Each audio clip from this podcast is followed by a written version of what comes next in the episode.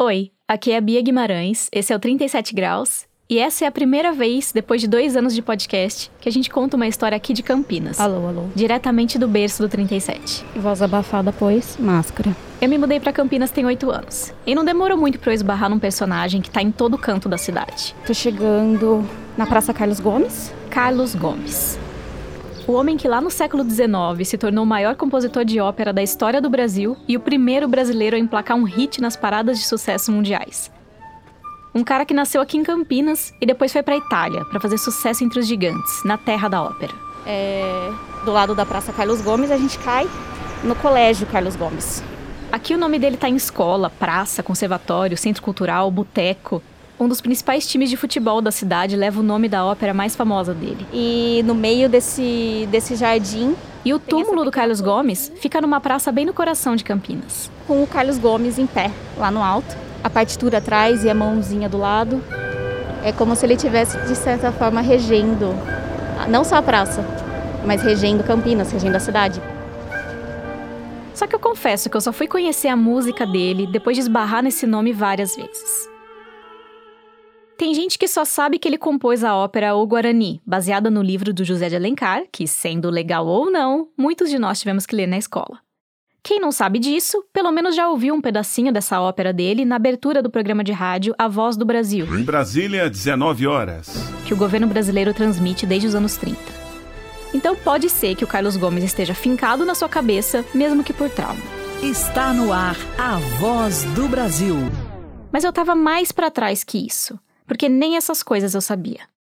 E aí, quando eu comecei a fuçar e ler sobre a história desse homem, eu dei de cara com uma jornada incrível, com cenas dignas de filme, ou dignas de ópera mesmo.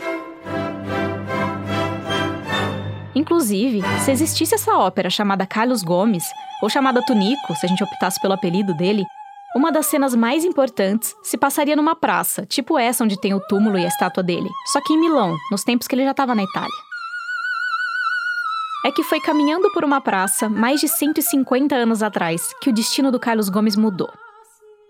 Ele estava andando tranquilo quando ouviu um menino vendendo livros. O menino gritava o nome dos livros para atrair os clientes, e aí uma dessas obras era justamente o Guarani, do José de Alencar, mas na versão em italiano, Il Guarani. Signor, signora, il Guarani, il Guarani. E aí o Carlos Gomes ouviu aquilo, correu para comprar o livro, sentou num banco da praça e leu tudinho de uma vez só. E ele pensou: Meu Deus, os italianos vão adorar ver essa história acontecendo no palco, e os brasileiros também. Pronto, é isso. Essa vai ser a ópera da minha vida. Que demais, né? Hum, é. Isso aqui tá meio estranho. Fala pro, pros ouvintes do 37 Graus quem você é. Então, eu sou o Thiago André, eu sou pesquisador, editor, roteirista no podcast História Preta que é um podcast narrativo para falar sobre a história da população negra né, no Brasil e também no mundo. Eu chamei o Thiago para produzir esse episódio comigo porque ele é o cara que gosta de mergulhar nas pesquisas e nos documentos antigos para recontar histórias que estavam mal contadas. Para quem tá pesquisando história, a desconfiança tem que ser sempre o um norte, né? E também porque eu tinha lido e ouvido falar que o Carlos Gomes era um homem negro que tinha sido embranquecido ao longo do tempo, assim como aconteceu com Machado de Assis, por exemplo. E o História Preta sempre resgata grandes personagens negros que marcaram a cultura, a música. Mas eu fiquei bem desconfiado disso, assim, vou te dizer. A gente fala disso já já. Mas tirando a coisa do menino vendendo livro na praça, que a gente não sabe muito bem se aconteceu. Tudo indica que, na verdade, ele já saiu do Brasil com o Guarani embaixo do braço. Hum. Tudo mais que eu falei antes sobre o Carlos Gomes é verdade. O cara saiu daqui de Campinas para virar hit em Milão no século XIX. E foi mesmo o maior compositor de ópera que o Brasil já teve. E eu pensei que tinha tudo a ver trazer a história dele numa temporada sobre o tempo. Porque afinal, como é que pode um homem ter seu nome estampado por todo canto, mas ao mesmo tempo ser tão anônimo e quase ninguém conhecer as músicas dele? E não, a vinheta da Voz do Brasil não conta. Sobre a história dele em si, eu sabia praticamente nada. Mas quanto mais a gente foi cavando nessa história, mais a gente se viu numa fronteira em que não dá mais para saber o que é verdade e o que é fantasia. Muito nebuloso, assim, muito. Tem horas que passado é assim. Sem, sem muitas certezas, cada um diz uma coisa. E no fim das contas, sim, esse é um episódio sobre um nome perdido no tempo. Mas também é sobre o que o tempo faz com as histórias. E sobre como não dá para saber o que o tempo vai fazer com a nossa história depois que a gente morrer.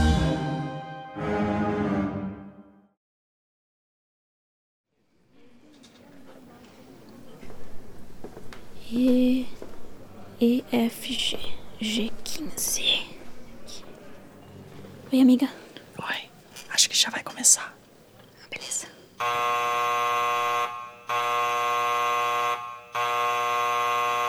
Ato 1, lugar certo, hora certa. Pera, só um aviso antes de começar. Se você conhece bem a vida e a obra de Carlos Gomes, você vai notar que a trilha sonora do episódio não segue a ordem cronológica das coisas. Tem ópera do fim da vida dele sendo tocada no começo da história e vice-versa. Só avisando porque não quero nenhum fã de ópera reclamando no meu e-mail. As cortinas se abrem e a gente vê a Academia de Belas Artes do Rio de Janeiro, numa manhã de março de 1860. Tá acontecendo um evento do Conservatório de Música do Rio e os alunos estão todos lá, muito animados e muito arrumados, todo mundo com roupa de gala. É um dia para celebrar e premiar os estudantes, impressionar a família imperial que está na plateia e ainda presentear a aniversariante, a imperatriz Teresa Cristina, que vai ganhar uma cantata que foi composta por um dos estudantes do conservatório, o Antônio Carlos Gomes. Alguns chamam de Tonico, um destaque da turma. Ele compõe essa cantata e ele ia reger a cantata. Mas todo mundo já sabe que ele não vai. Acontece que já tem dias que o Carlos Gomes está de cama, muito mal por conta da febre amarela. Sempre tem epidemia cruzando a história, né? Mas... Exatamente. Os amigos que foram visitar ficaram assustados com o estado dele, delirando e ameaçando morrer tão novo, aos 24 anos de idade. Aquele rapaz que veio de Campinas, filho de Fabiana Maria Cardoso Gomes, assassinada quando o menino tinha 7 ou 8 anos, e de Manuel José Gomes, o maneco músico, que era mestre de capela na cidade. Que era aquela pessoa que responsável pela música da igreja, né? Essa é a Lenita Nogueira, professora do departamento de música da Unicamp. E o Carlos Gomes começou a trabalhar com o pai, logo menino, menino mesmo. Dos nove filhos oficiais do maneco, porque tem gente que diz que ele teve mais de 20, sete foram parar na música. O próprio Carlos Gomes estudou piano, flauta, violino e clarinete. E o pai, sem dúvida, foi a primeira referência musical dele. Mas o Maneco foi também um dos principais suspeitos do assassinato da mãe do Carlos Gomes. Algo que nunca foi comprovado, mas foi suficiente para dizerem que por isso a relação de pai e filho era conturbada, apesar dos dois terem trocado várias cartas carinhosas ao longo da vida. Fato é que Carlos Gomes já nasceu no meio da música. Depois ele começou a compor suas próprias obras, foi chamando a atenção das pessoas, e conforme a vontade de ser grande foi crescendo, Campinas foi ficando pequeno.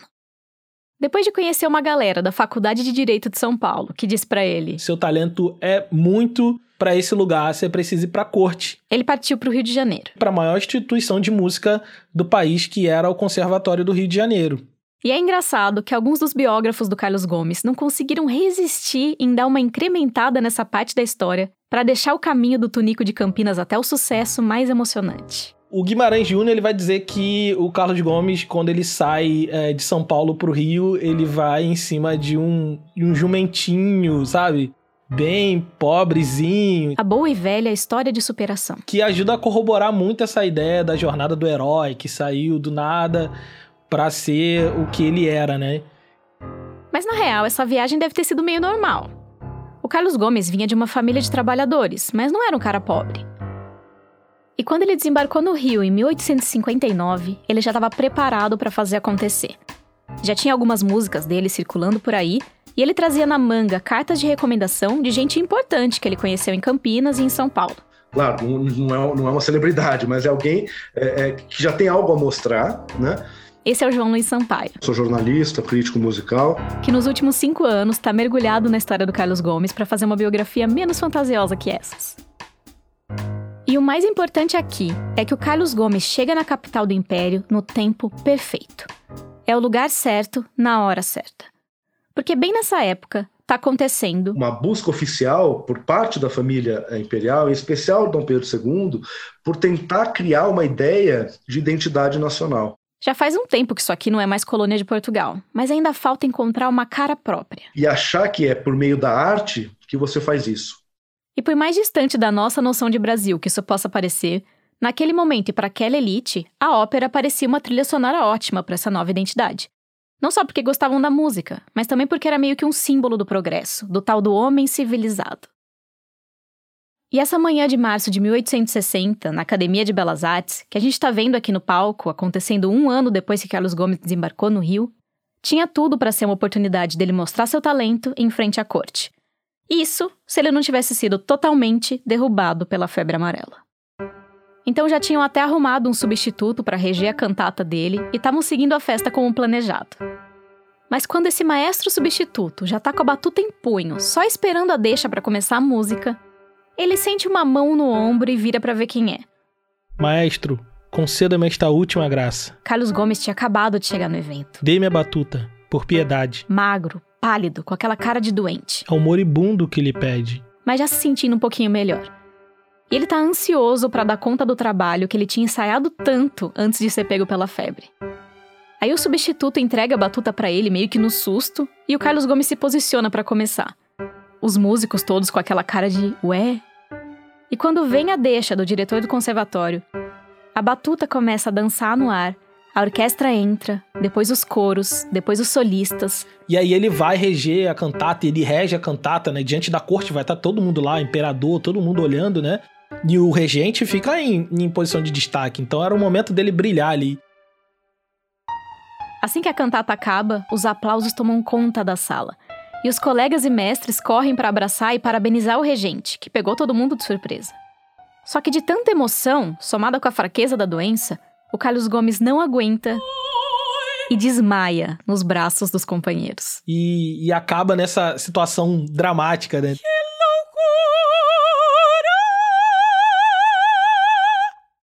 Essa cena foi tirada de uma espécie de biografia seriada do Carlos Gomes, escrita pelo André Rebouças. É um conhecido abolicionista brasileiro. Que era próximo da família imperial. E era amigo pessoal de, de Carlos Gomes. O André Rebouças era um cara sério. Só que, como quase tudo do Carlos Gomes, essa história foi escrita só depois que ele já estava no auge do sucesso. Quando ele já tinha virado herói nacional e a gente precisava de uma história para sustentar isso. Então fica difícil saber ao certo o que é verdade e o que é uma pitadinha de drama para deixar as coisas mais interessantes. E não dá para afirmar que o desmaio teve algum papel na tarefa de atrair os olhares do imperador. Mas fato é que, mais ou menos a partir desse momento, as coisas começaram a avançar. A partir daí, ele vai ser regente de, da orquestra do Teatro de Ópera do Rio de Janeiro. Uhum. E, e é nesse momento que ele entra na corte, assim, de vez. E pouco depois ele vai apresentar sua primeira ópera autoral. Em 1861 ele apresenta A Noite do Castelo. A Noite do Castelo. Que apesar de ser em português, não tinha nada de Brasil. Coisa de cruzadas, enfim. Né? Aqui é de novo a Lenita Nogueira, professora da Unicamp. E essa ópera de estreia dele já começa a fazer algum sucesso, e ele vai caindo cada vez mais no gosto da capital do império. Mas na verdade, o Rio de Janeiro estava mais para uma escala nessa história do que um destino em si. Porque dizem que a essa altura, o Carlos Gomes já estava sonhando em ir para Milão. Então era meio que onde que os, os ídolos dele estavam, né, também. Exatamente. Então Verdi é, e outros, outros nomes da música naquele momento estavam em Milão. As refer minhas referências musicais são, são muito limitadas. Para mim, o Verdi é tipo a Beyoncé daquele momento. a Beyoncé.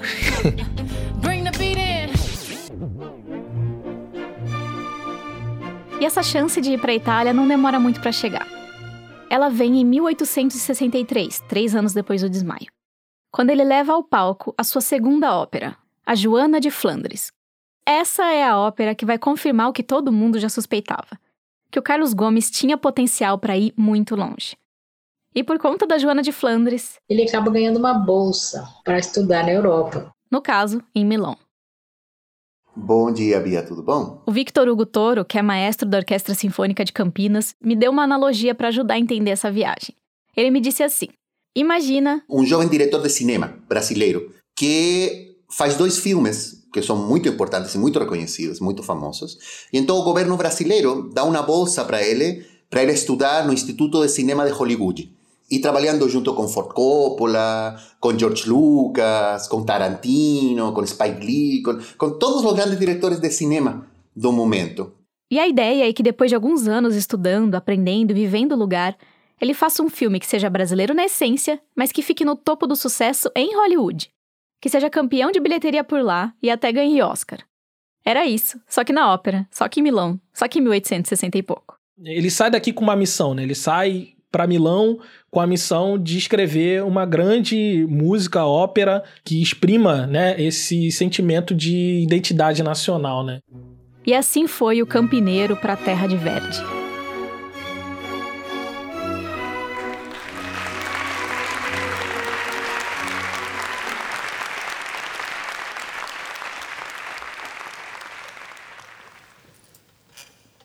Ato 2 Sincronia.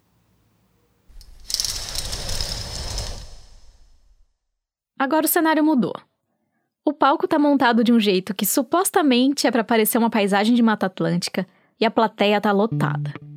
É março de 1870 e a gente tá no teatro à La Scala de Milão, que como disse a Lenita... Era o top, era, era o teatro, né, do mundo, de ópera do mundo, né? E hoje continua mega importante e lindo. O Carlos Gomes está prestes a levar ao palco a ópera O Guarani, baseada no livro do José de Alencar.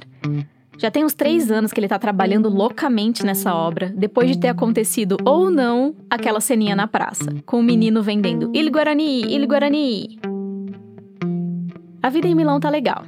Ele já pegou o diploma do conservatório, aprendeu muito, curtiu a cidade e, claro, sofreu nos primeiros invernos, penou um pouco para aprender italiano e passou por alguns problemas típicos de bolsista.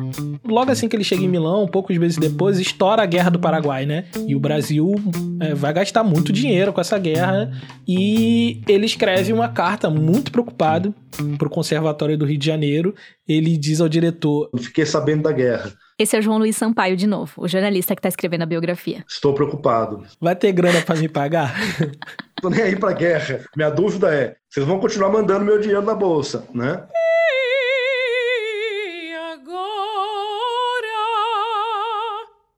Mas tirando isso, tudo certo. Ou mais ou menos. E eu digo mais ou menos porque alguns autores e estudiosos da vida do Carlos Gomes escreveram que ele sofreu racismo lá na Itália.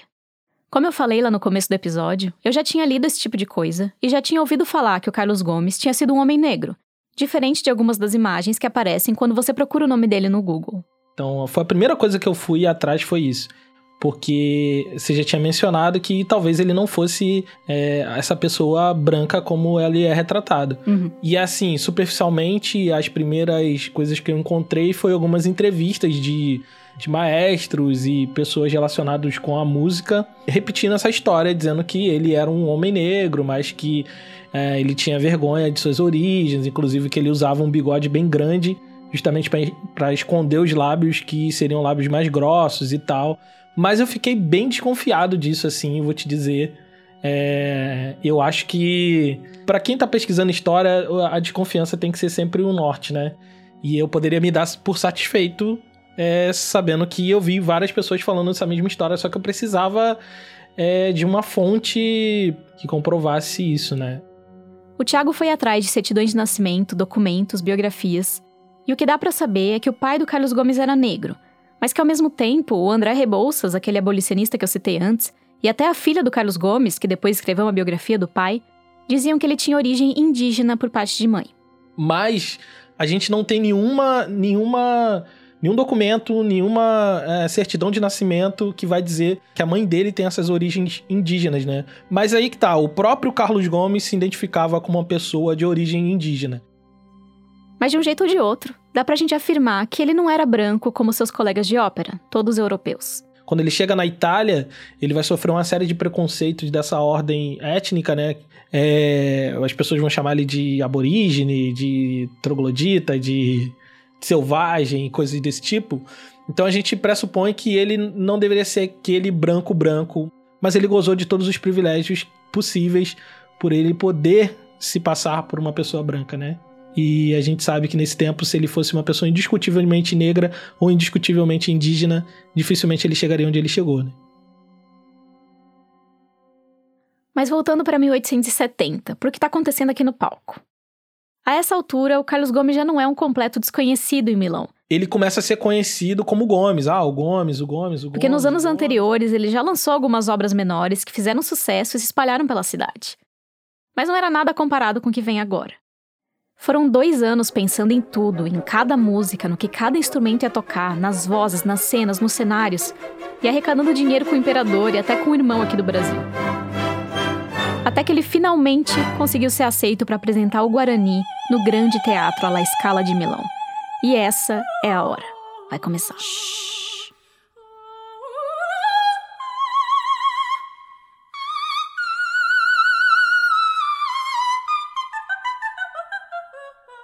Se você não foi obrigado a ler o Guarani na escola, eu te dou uma ideia geral ultra mega básica.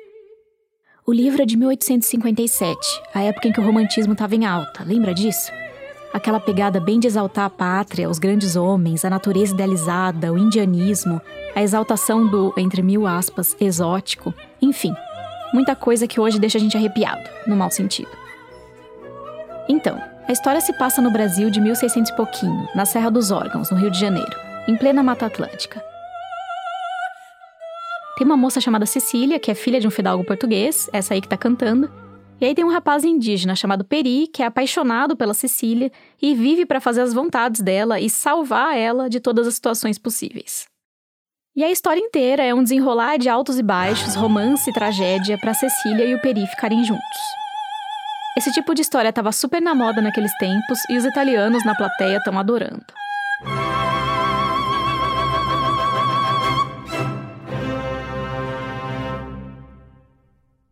E ao fim do espetáculo, aplausos e mais aplausos. E eu consigo imaginar o Carlos Gomes não se aguentando de alívio e de felicidade.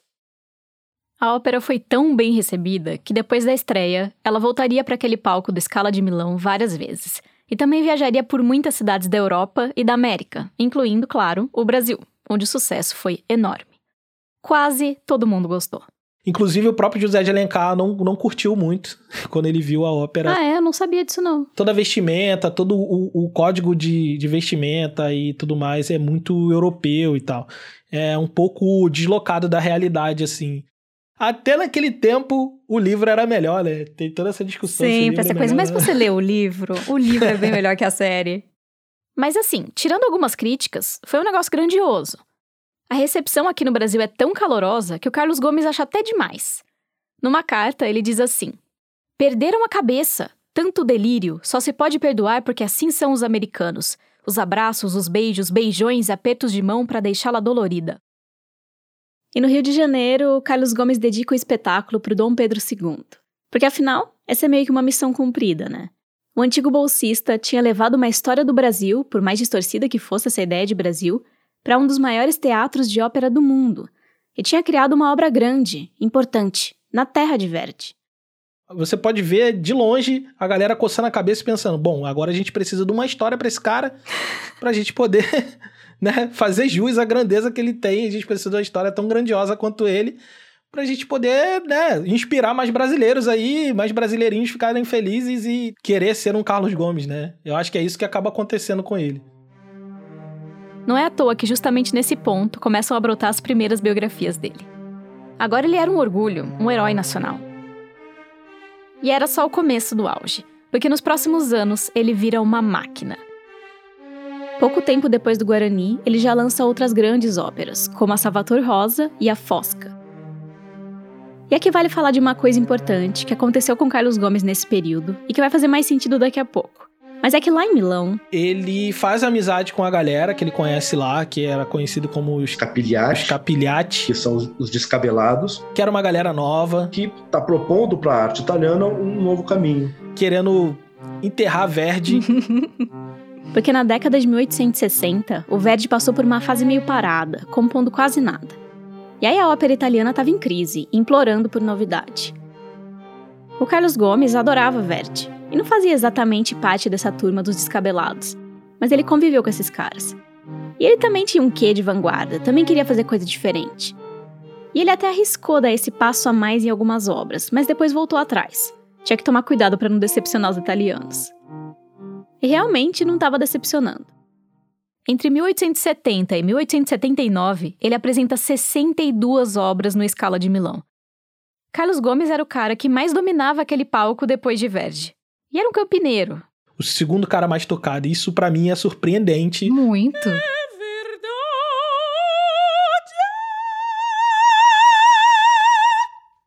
E assim ele se torna o primeiro brasileiro a emplacar um hit nas paradas de sucesso mundiais.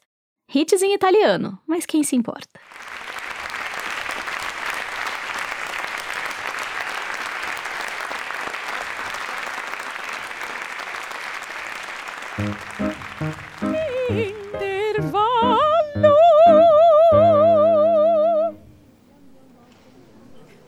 Amiga, eu vou no banheiro rapidinho. Ok, vou ficar aqui. Oi, aqui é a Sara. Eu tô aqui na plateia, mas eu aproveitei o intervalo para te lembrar que o 37 Graus é apoiado pelo Instituto Serra Pilheira, que financia a pesquisa e a divulgação científica no Brasil.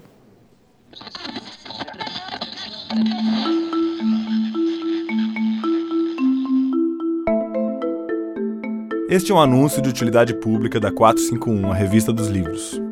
A gente sabe que os nossos leitores são muito leitores. São tão leitores que querem ler o tempo todo. E que só aumenta o tamanho daquela pilha de livros na sua mesinha de cabeceira.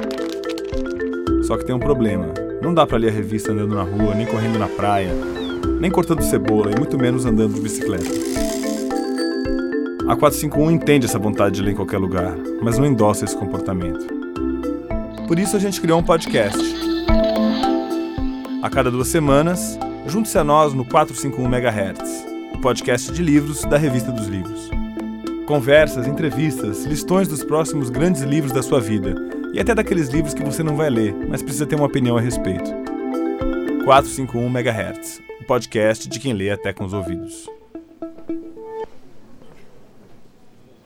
Ato 3 Descompasso. As cortinas se abrem de novo e tá tudo diferente. É 16 de setembro de 1896, em Belém do Pará. Já se passaram 26 anos desde a estreia do Guarani. E agora no palco tá o Carlos Gomes sozinho, deitado numa cama. Tem uns três meses que ele se mudou para Belém, que tá fervilhando por conta da borracha. Depois dele tentar um cargo de diretor de conservatório no Rio, em São Paulo e em Campinas, sem sucesso, o governador do Pará arranjou tudo para que ele se mudasse para Belém e assumisse a direção do conservatório de lá. Onde ele chegou aqui em, deixa eu ver aqui, em 14 de maio. Esse é o Geraldo Mártires Coelho, historiador e professor aposentado da Universidade Federal do Pará. Ele já escreveu dois livros sobre Carlos Gomes. Então, quando eles mandam buscar Carlos Gomes para vir para Belém, mandam buscar para morrer. E para ele poder ter um fim digno, porque trabalhar mesmo nem tinha como e nem daria tempo. Não dirigiu o conservatório de música, não, não. A essa altura, o Carlos Gomes está com 60 anos e tem um câncer se espalhando pela boca, língua e garganta. E ele está recolhido em casa, recebendo algumas visitas de vez em quando e com a imprensa já na porta, pronta para dar notícia ruim quando chegar a hora. É aí que tá, porque muita gente pensa assim: ah, o Carlos Gomes quis voltar ao Brasil, porque. Uhum. Não, ele não tinha, nos planos deles não, não, não tava voltar ao Brasil. O plano dele era morrer na Itália, ele queria viver lá para sempre. Então você tá dizendo que. Era a única opção que ele tinha, na verdade, porque. Ele voltou pro Brasil, porque as coisas na Itália iam mal já tinha um bom tempo. Acontece que enquanto Carlos Gomes crescia e fazia sucesso e chegava no seu auge com o Guarani e depois Salvatore Rosa, o cenário ao redor dele também se transformava rápido. Ele é do período mais famoso da ópera italiana. Aqui é de novo Victor Hugo Toro, maestro da Orquestra Sinfônica de Campinas. Mas também é de um período de mudança. Porque eu falei agora há pouco que o Carlos Gomes conviveu com os Scapigliati, né? Os descabelados, os caras que queriam ser a vanguarda e fazer algo diferente do que Verdi fazia. Então. E ele começa a fazer esse caminho de mudança, mas não faz totalmente. O Victor Hugo me disse que conforme o século XIX foi chegando perto do XX, Aquela ópera italiana super melódica, dos personagens complexos, dos cenários grandiosos, essas coisas foram ficando para trás. E a moda virou contar histórias da vida cotidiana. O veríssimo, a verità, a verdade, a história real. E começa a ser muito mais dramático. E de repente Carlos Gomes se viu imerso num estilo de composição que estava já sendo superado. Seu ídolo era Giuseppe Verdi, absolutamente. E aí o cara que esteve no lugar certo e na hora certa a vida inteira, agora tá descompassado fora de sintonia com o mundo. As obras dele passaram a não fazer mais tanto sucesso na Itália e ele começou a ficar meio de escanteio. Isso sem falar que o nacionalismo estava se fortalecendo por lá e ter um estrangeiro no holofote já não era tão legal assim. Os italianos cada vez mais tratavam ele como intruso. Enquanto na Itália a ópera e o clima geral estavam se transformando, aqui no Brasil as coisas também mudavam de lugar. A cena lírica no Rio de Janeiro não era mais Carlos Gomes, como não era também em Belém do Pará muda-se da Itália para França, o eixo cultural dentro da música. E a ópera passa a ser coisa do passado. E o que tá rolando lá no, no fone da galerinha era sinfonias. Se não bastasse isso, por trás das cortinas, a vida pessoal dele foi desmoronando. Ele caiu numa cilada, assinando um contrato ruim com as editoras, que eram tipo as gravadoras da época, e não ganhou quase nada do dinheiro que ele poderia ter ganhado com Guarani. Ao mesmo tempo, ele gastava muito, e foi ficando cada vez mais difícil sustentar a vida confortável que ele levava em Milão. Para completar, ele perdeu um filho que estava doente e depois morreu o sobrinho que morava com ele, filho do Juca, seu irmão mais próximo. O casamento com a pianista Adelina Conte Peri também acabou depois de anos conturbados. E aí, por fim, chegou o câncer, que ia acompanhar ele até a morte. Ao mesmo tempo que ele teve essa ascensão meteórica e, e ficou bem alto, vamos dizer assim, na carreira, a queda dele também é igualmente, é igualmente grande, né? Então o Carlos Gomes volta sozinho para o Brasil, para um Brasil bem diferente de como era lá atrás. Agora é uma república e a família imperial já não manda, algo que foi chocante para ele. Então isso também pesa contra ele. Não, não que os republicanos estivessem assim, ah, tu é amigo do, do rei, então, meu amigo. Só que isso dificulta para ele. São, são outros ares, são outras pessoas que estão tão, tão no comando, no poder, estão são outros pensamentos, né? Até outra estética, né? A virada do, pra República, um pouco. Exatamente. Então, a, a vibe era outra. Ele, ele representava esse passado é, monarquista, que era o atraso, que era, sabe, a, era o peso do Brasil. Ele, ele era o, o símbolo disso também. Então ele volta no Brasil fora do tempo. É isso que aconteceu para ele. Se, se no momento da ascensão dele, tanto no Rio de Janeiro quanto em Milão, ele, ele é o cara certo no momento certo, hum. nesse momento agora parece que ele tá descompassado, parece que ele tá fora do tempo. E agora, 16 de setembro de 1896, ele tá em Belém, na cama, no palco, já perto do fim. Sem sintonia nem com o Brasil nem com a Itália. Então, todas essas cartas dele pedindo para fazer um conservatório em Campinas e sendo negado, e ele mostra todo o seu rancor para os seus amigos. É, ele, ele entende que o Brasil deve alguma coisa para ele, sabe? E uhum. nesse momento o Brasil tá virando as costas para ele. O governador do Pará dá todo o suporte, médicos, cuidadores, a imprensa tá todo o tempo na casa, mas mesmo assim é uma solidão.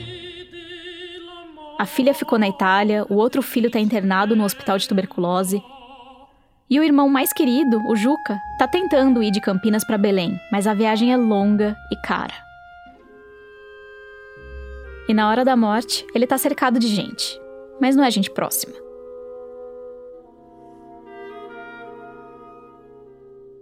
O funeral durou semanas e foi uma grande homenagem. Apoteótico, apoteótico. O corpo dele foi seguido pelas ruas de Belém. Manifestações, marcha, flambeau. Depois foi levado para o Rio no navio militar. Um herói não poderia ter o seu corpo transportado no navio mercante. Tinha que ser no navio de guerra.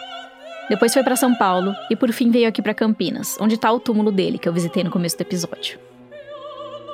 E a morte é quando Carlos Gomes pede de vez o controle da própria história. A partir desse momento, podiam fazer dele o que quisessem a, a, vida dele após a morte também é toda uma, uma história é, de altos e baixos e, e loucuras também, né? Ele seria detonado pelos modernistas na década de 1920. Um nacionalismo barato de identidade, falar sobre identidade nacional, mas com, com esse escopo europeu, uhum. é, com indígenas cantando italiano, a galera vai criticar tudo isso, então ele vai cair no esquecimento. Porque era preciso jogar fora o velho para dar lugar ao novo. E a ópera italiana e aquela imagem europeia do Brasil eram partes do velho. Por todos os olhares que você se aproxima. Aqui é de novo João Luiz Sampaio, jornalista. É do Guarani, dentro da, da arte modernista, ele é um. Ele é tudo de errado. Né? É, ali é que ele é derrubado de vez. Não de vez, de vez. Porque mesmo com a música dele ficando cada vez mais baixinha e com as partituras ficando cada vez mais apagadas, Pouco tempo depois, na década de 30, o nome dele seria resgatado como herói nacional durante o primeiro governo do Getúlio Vargas. Que quer resgatar essa coisa do nacionalismo, eles vão lembrar do Carlos Gomes, vão, vão trazer ele de novo. Mas menos pela arte e mais pela jornada do herói, do cara que saiu daqui com a chancela de um imperador e levou o Brasil para fazer sucesso na Europa. O centenário do Carlos Gomes seria celebrado em 36, a cara dele viraria a estampa da moeda de 300 réis, e um pedacinho do Guarani iria parar na abertura da Hora do Brasil, que depois virou a Voz do Brasil. Que é o maior serviço que se pôde fazer à música de Carlos Gomes, né? E associou ele a ideias que não eram ideias dele. Ele virou meio que um mito para ser usado quando fosse conveniente, de um jeito que faz ele parecer bem mais apaixonado pela pátria do que ele realmente era. A gente sabe que se ele pudesse escolher, teria morrido em Milão, onde estava a vida dele. E esse mesmo resgate de herói nacional aconteceu algumas décadas depois, na época da ditadura militar. Então, acaba que a figura dele fica ligado a esses autoritarismos, né? Então, é, superada a ditadura, ninguém quer mexer nisso, sabe? Ninguém quer. Uhum. Infelizmente, ele ficou manchado. Ainda que a ditadura não, não se ocupasse de da arte do Carlos Gomes, mas só explorou a sua própria imagem, né? É muito doido como a gente não tem controle nenhum sobre o que vão fazer da gente depois que a gente morrer, né? Exatamente. Esse é o ponto. Porque é isso. Quem quiser se apropriar da sua história da maneira que quiser, vai se apropriar e você não pode fazer nada sobre isso.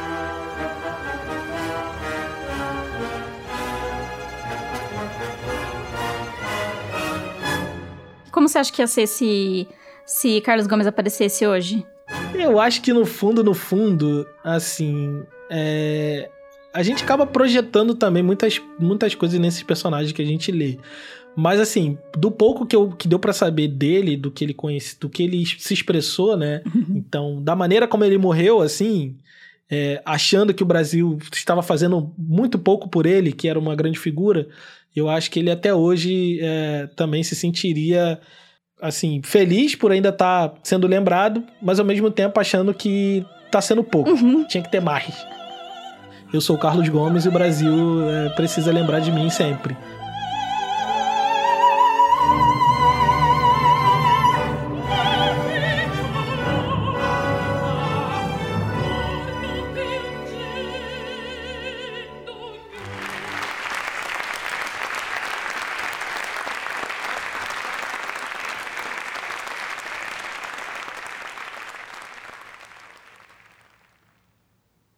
Ato 4 Depois do fim.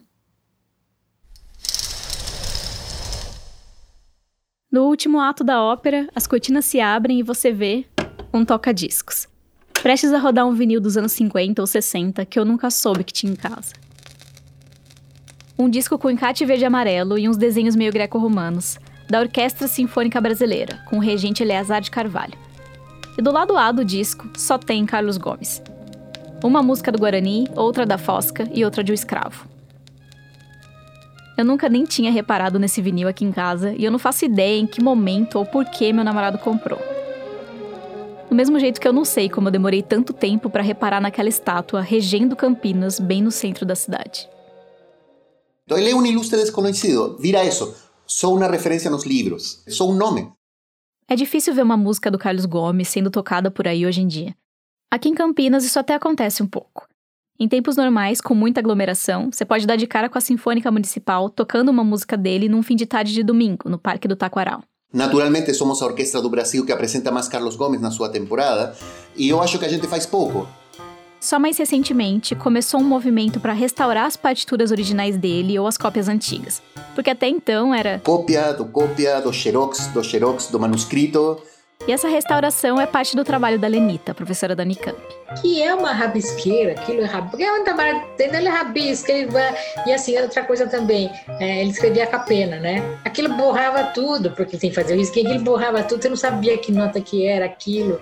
Ela pega as partituras para decifrar e atualizar de um jeito que elas possam ser tocadas por qualquer orquestra que queira fazer isso hoje em dia, sem ninguém precisar quebrar a cabeça.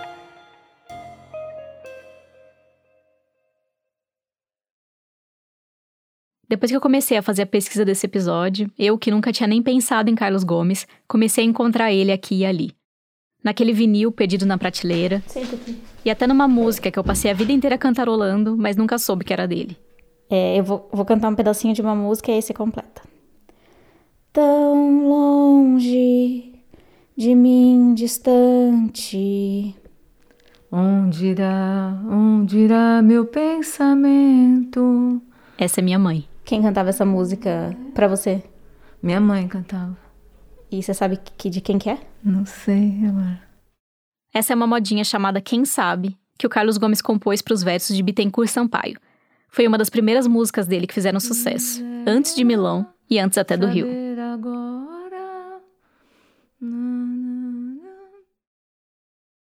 E antes da gente fechar a cortina, acender as luzes e esvaziar o palco pela última vez, só mais uma cena, que representa muito bem esse lustre desconhecido.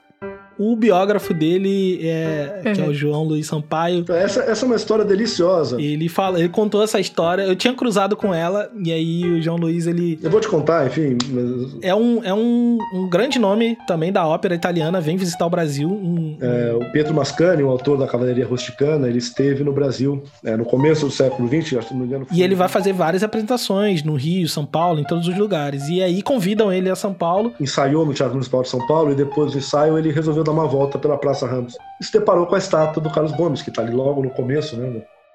Olhou, quem será essa figura? E viu lá, Carlos Gomes. Carlos Gomes? Não. Esse aí não é o Carlos Gomes. e o Mascani, ele conheceu o Carlos Gomes na Itália, né? E aí fica aquele tititi, tatatá, tá, e levam ele para dentro do teatro, chega lá dentro, ele pergunta para alguém, né? Acho que pro diretor do teatro, se não me engano. De quem é aquela estátua? É o Carlos Gomes. Não é o Carlos Gomes. Eu conheci Carlos Gomes na Itália e aquele cara não é o Carlos Gomes. E aí, cara, virou toda uma questão de, de Estado, né? Que aí a gente precisa descobrir quem é, então, quem é que, aquele cara que tá na praça. Aí descobriram que, de fato, a cabeça da estátua não era a de Carlos Gomes, era de um militar Provavelmente o que aconteceu, o escultor não terminou a tempo a cabeça, pegou uma cabeça que estava mais ou menos pronta e colocou no lugar. Que também tinha um bigodão igual o Carlos Gomes. Então falou assim: ah, bigode por bigode, vou botar esse cara aqui. E ninguém vai perceber, ninguém vai se ligar. E ninguém percebeu. E aí dizem que essa, essa história estaria na biografia do maestro, mas. Eu nunca achei essa história na biografia do Mascani, mas enfim. Mas seja como for, eu acho ela muito legal, porque é justamente isso, né? O Carlos Gomes é aquele cara que a gente homenageia, e a gente não tem ideia de quem seja. É, essa história, sendo verdade ou não, ela é o símbolo do, do que é o Carlos Gomes pro Brasil, né?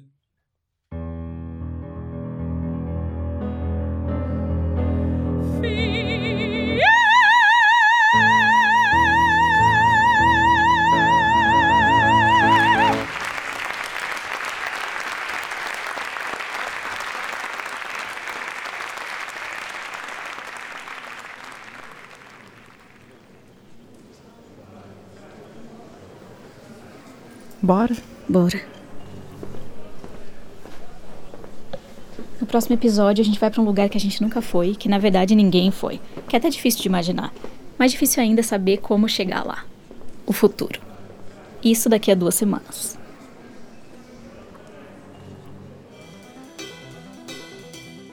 O 37 Graus é uma produção do Lab 37 e tem apoio do Instituto Serra Pilheira, que financia a pesquisa e a divulgação científica no Brasil. O episódio teve produção minha, Bia Guimarães, e do Thiago André. Se você ainda não conhece o podcast dele, o História Preta, corre para assinar no seu aplicativo. A temporada nova estreia dia 16 de novembro. O roteiro e a edição do episódio foram feitos por mim, com a ajuda da Sara Zoubel e pitacos da Ana Pinho e da Gabriela Silva de Carvalho. A trilha sonora tem músicas do Gabriel Falcão e também do álbum Áreas e Canções de Carlos Gomes, da Orquestra Sinfônica de Campinas, com regência do maestro Victor Hugo Toro, que você ouviu aqui hoje. E uma das cantoras desse álbum é a. Eu! Eu sou a Jaiana Paiva. Que também tem participação especial nesse episódio. A ilustração é da Larissa Ribeiro. Se você gostou do programa, deixe uma avaliação ou comentário pra gente no app que você usa para ouvir o podcast. Você também pode seguir a gente nas redes sociais na 37podcast e pode recomendar o episódio para seus amigos. Isso ajuda muito a gente a crescer.